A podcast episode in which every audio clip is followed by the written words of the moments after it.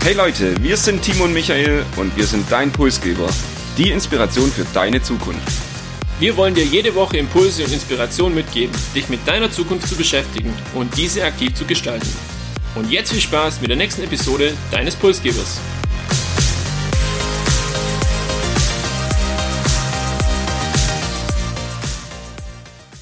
Es geht wieder los. Wir beide freuen uns riesig und wir hoffen, ihr natürlich auch. Unsere Serie zum Buch Zukunftsrepublik setzen wir heute direkt fort. Und wir zeigen euch, dass Politik auch sexy sein kann. Und blicken außerdem in das Jahr 2030. Die Bundestagswahl steht dieses Jahr im September ja auch an und ähm, die Frage nach der politischen Zukunft, vielleicht auch von Deutschland, wird deshalb umso spannender. Zunächst haben, mal, ähm, haben wir Sommerpause gehabt, die ist jetzt vorbei und da stellt sich natürlich die Frage, wie haben wir unsere Sommerpause genutzt und wo geht's denn mit dem Podcast hin oder wie geht's mit unserem Podcast weiter? Ja, wer uns auf Instagram folgt, hat gesehen, wir waren am Gardasee in unseren neuen Pulsgeber-Shirts. Wir haben Energie getankt, gleichzeitig zurückgeblickt auf das erste halbe Jahr Pulsgeber, auf die ersten 27 Episoden aber auch den Blick nach vorne, neue Episoden vorbereitet, neue Themen ähm, überlegt, kreiert und freuen uns umso mehr jetzt loszulegen. Und ich kann euch schon verraten, die nächsten Wochen und Monate wird's wie gewohnt viele sehr spannende Themen geben. Heute geht's um Politikvisionen, um Politik im Jahr 2030. Das klingt erstmal ziemlich hip, ziemlich zukunftsorientiert, in Wirklichkeit hat Politik aber ein sehr staubiges Image und als Zukunftspodcast, der wir sein wollen, müssen wir uns eher dafür rechtfertigen, warum wir uns mit Politik auseinandersetzen. An was liegt eigentlich dieses staubige, schlechte Politik-Image?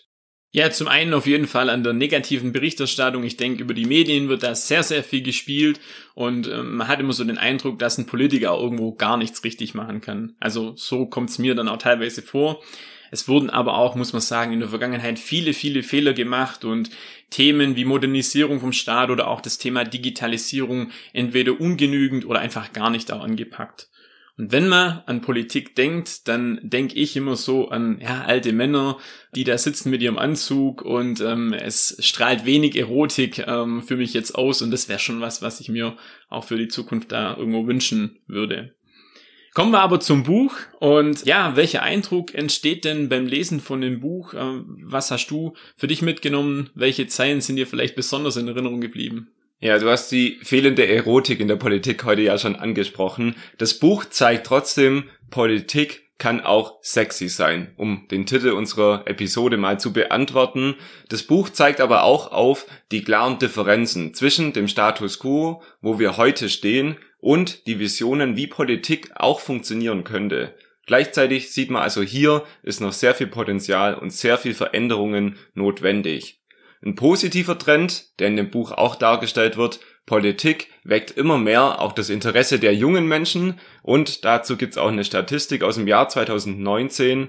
41 Prozent der jungen Menschen haben angegeben, sich hier für Politik zu interessieren. Klingt erstmal nicht sehr viel, klingt erstmal nicht so spannend, aber wenn man 20 Jahre zurückschaut, war das eben hier noch 30 Prozent, die gesagt haben, ja, wir interessieren uns für Politik. Also junge Menschen setzen sich mit ihrer Zukunft und unserer Zukunft auseinander. Und das freut uns natürlich, weil genau das ist auch unsere Mission, die wir hier ja mit dem Pulsgeber Podcast auch irgendwie verfolgen. Wir wollen also über Zukunft von der Politik reden, haben aus dem Buch vier Visionen mitgebracht, und Timo, startet doch mal mit der ersten Vision und ich weiß, es geht um uns junge Menschen. Vollkommen richtig und es passt sehr gut zu dem, was du gerade gesagt hast, nämlich es geht um das Thema Wahlrecht ab 16 Jahre. Also sprich, die Generation der Zukunft soll einfach mehr mitentscheiden dürfen, soll sich eben auch mehr beteiligen können in Zukunft. Wie wir bereits gehört haben, das Politikinteresse der jüngeren Generation nimmt einfach auch zu und ähm, mit dem gleichbedeutend auch der Wunsch nach mehr Beteiligung. Das wird auch einfach dadurch deutlich, nehmen wir mal das Thema Fridays for Future, dass junge Menschen wirklich Woche für Woche für ihr Thema, für ja, irgendwas einstehen und hier auf die Straße gehen. Ich weiß nicht, ob es das in den letzten 20 Jahren so gab, wie es jetzt auch die letzten zwei Jahre der Fall war. Und allein schon das zeigt das Interesse der jüngeren Bevölkerung, auch der jüngeren Generation, hier einfach aktiv zu werden. Und ja, Bedeutung von Zukunftsthemen wie Umweltschutz, Nachhaltigkeit und Bildung lösen auch so ein bisschen dieses Thema Wachstum ab. Also nicht mehr alles um jeden Preis schneller weiter nach vorne, sondern es geht einfach darum, wirklich auch nachhaltiger unterwegs zu sein. Ganz spannend, auch wenn man sich eine Statistik anschaut. Ähm, es heißt ja immer so, wer heute entscheidet, muss auch die Folgen von morgen irgendwo tragen. Und ähm, werfen wir doch mal einen Blick zur demografischen Entwicklung. Die Altersgruppe zwischen 60 und 69 hat mit 81 Prozent so die höchste Wahlbeteiligung. Und wenn man sich jetzt anschaut, dass schon 2017 auch jeder dritte Wahlberechtigte über 60 Jahre alt war, dann gibt es ein Bild, das einfach zeigt, das ist die größte Interessensvertretung, die es aktuell bei einer Wahl in Deutschland gibt. Und dem entgegen steht eben so das Thema, was ich eingangs äh, erwähnt habe, wer heute entscheidet, muss auch die Folgen von morgen tragen. Also die Interessen von der größten Wählergruppe sind natürlich andere jetzt wie von der jüngeren Generation. Und deshalb wäre es wünschenswert, dass wir mehr junge Menschen zum Thema Wahl äh, bekommen. Und da würde einfach so dieses Wahlrecht ab 16 Jahren helfen, wie es in Österreich beispielsweise schon seit 12 Jahren auch der Fall ist. Und ich habe auch gelesen, es gibt schon äh, Landtagswahlen, wo das Wahlrecht ab 16 auch schon existiert. Ist das richtig? Das ist vollkommen richtig. Teilweise ist es länderabhängig, manche ab 16, manche ab 17. Und ähm, auch hier zeigt sich, wohin der Trend eigentlich äh, gehen soll. Für mich unverständlich, warum es jetzt bei einer Bundestagswahl immer noch das 18. Lebensjahr eigentlich ist. Dann hoffen wir also, dass in Zukunft auch die Jugend über ihre Zukunft mitentscheiden darf, auch bei der Bundestagswahl. Und ich habe jetzt auch gesehen, in den ein oder anderen Wahlprogrammen ist genau das auch schon als Thema verankert. Also hoffen wir mal, dass in, für die nächste Bundestagswahl 2025 dann auch ab 16 Jahren gewählt werden darf. Vollkommen richtig. Und wenn wir bei Beteiligung sind, dann stellt sich auch die Frage, wie könnte ja so eine ähm, mehr politische Beteiligung einfach in Zukunft aussehen? Weil das eine ist, dass sich Menschen beteiligen, aber das andere ist ja die Frage, wie.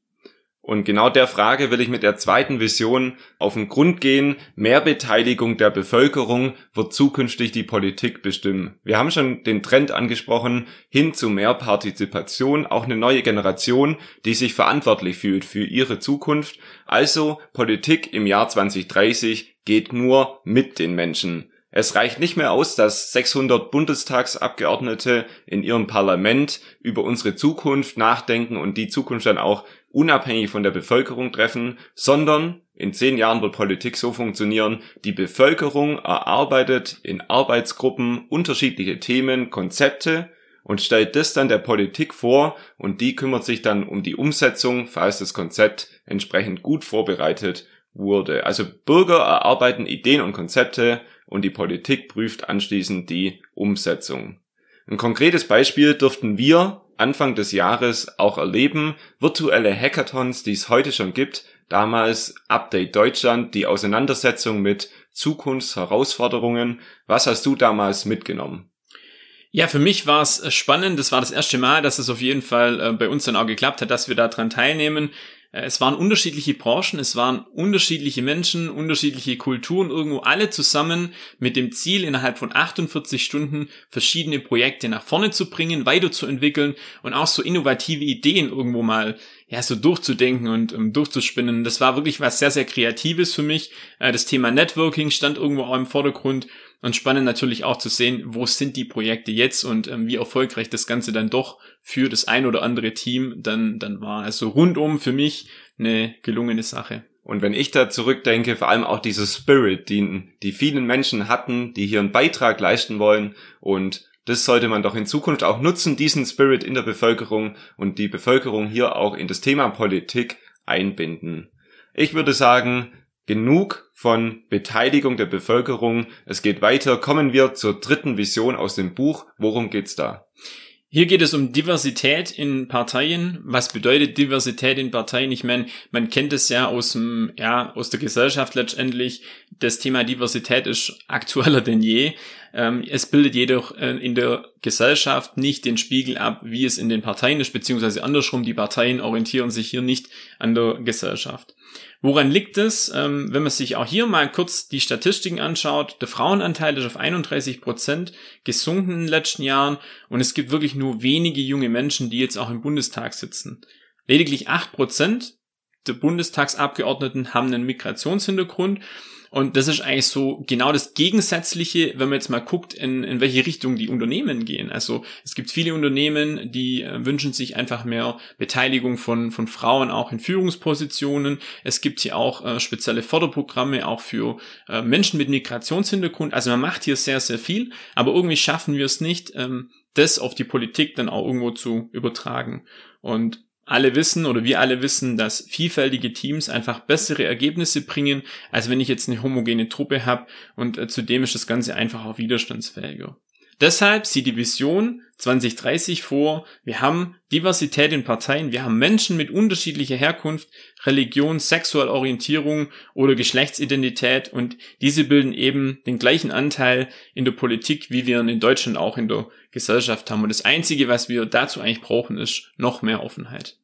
Und Diversität ist ein sehr spannendes Thema, nicht nur in der Politik, in der ganzen Gesellschaft, ebenso wie das Thema Digitalisierung auch vor der Politik nicht Halt macht. Wir erleben Digitalisierung auch jeden Tag und genauso wird auch die Politik zukünftig noch mehr von dem Thema Digitalisierung bestimmt.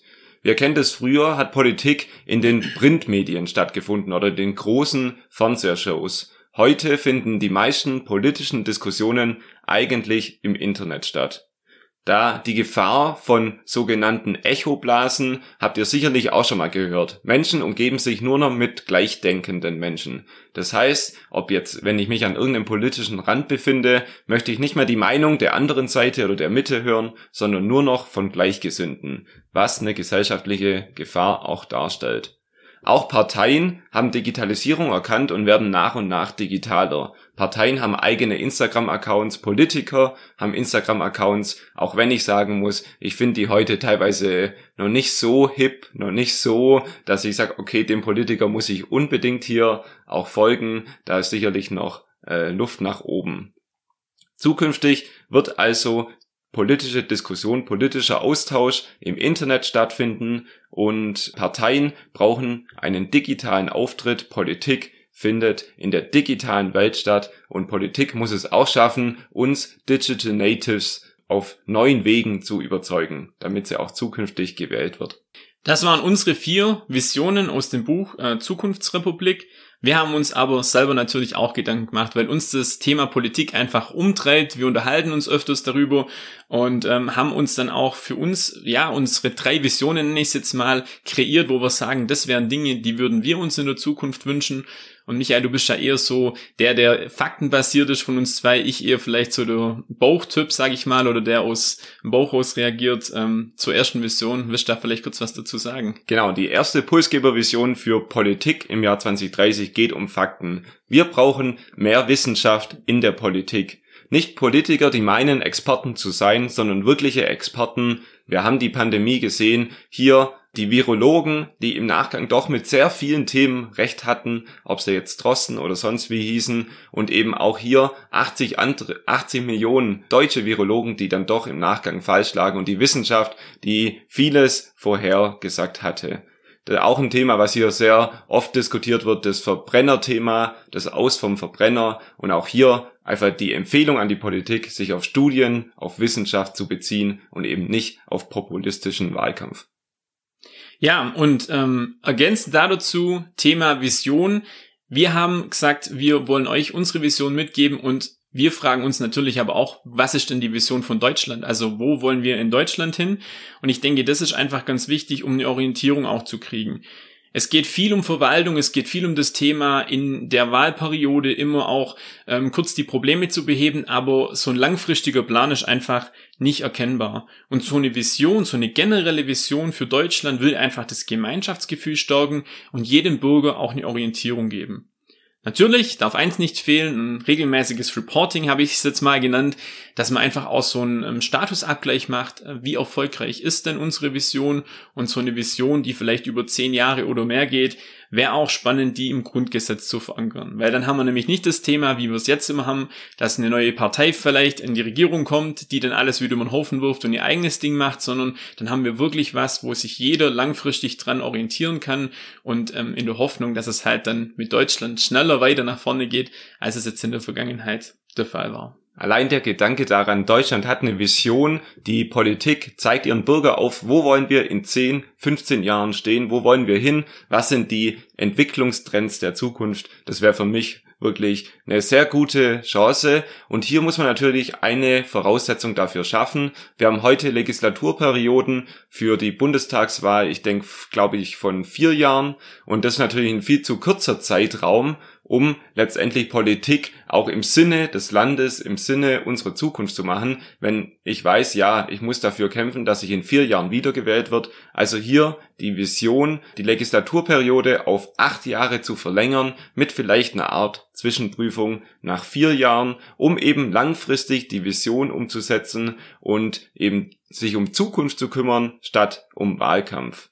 Und wenn man sich diesem Thema widmet, kann man auch die Frage stellen, ob Demokratie überhaupt zukunftsfähig ist. Ich will die aber hier nicht beantworten. Nur das Beispiel China zeigt uns sicherlich im ein oder anderen Bereich schon, dass teilweise eine Diktatur, ohne das für gut heißen zu wollen, auch schneller sein kann.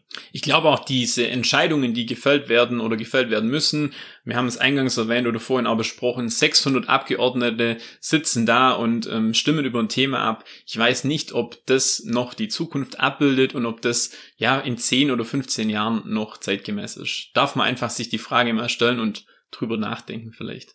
Und das waren 16 Minuten voll mit politischen Visionen, voll mit spannenden Ansätzen, Ideen. Timo, fass doch nochmal kurz zusammen, worum ging es und was können unsere Zuhörer von heute mitnehmen?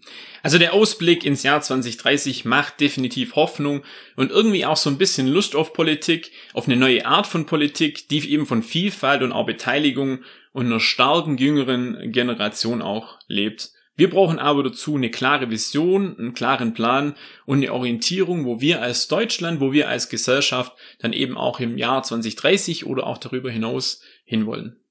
Und das Thema Politik wird uns auch die nächsten Wochen hier noch im Podcast verfolgen. Wir haben für euch einen besonderen Service zur Bundestagswahl, denn wir haben für euch über 400 Seiten Wahlprogramm gelesen und werden euch hier im August zwei Episoden anbieten mit dem Thema, wie viel Zukunft steckt eigentlich in den Wahlprogrammen der Parteien der Mitte. Also hier könnt ihr euch freuen auf eine Orientierung für euer Kreuz bei der Bundestagswahl. Und ansonsten haben wir uns in der Sommerpause auch beispielsweise über Feedback von Peter gefreut, der gesagt hat, ja, er nutzt unseren Podcast als Impuls für eigene Recherche. Das ist für uns Motivation und gerne mehr davon. Also schreibt uns hier gerne auf LinkedIn oder Instagram.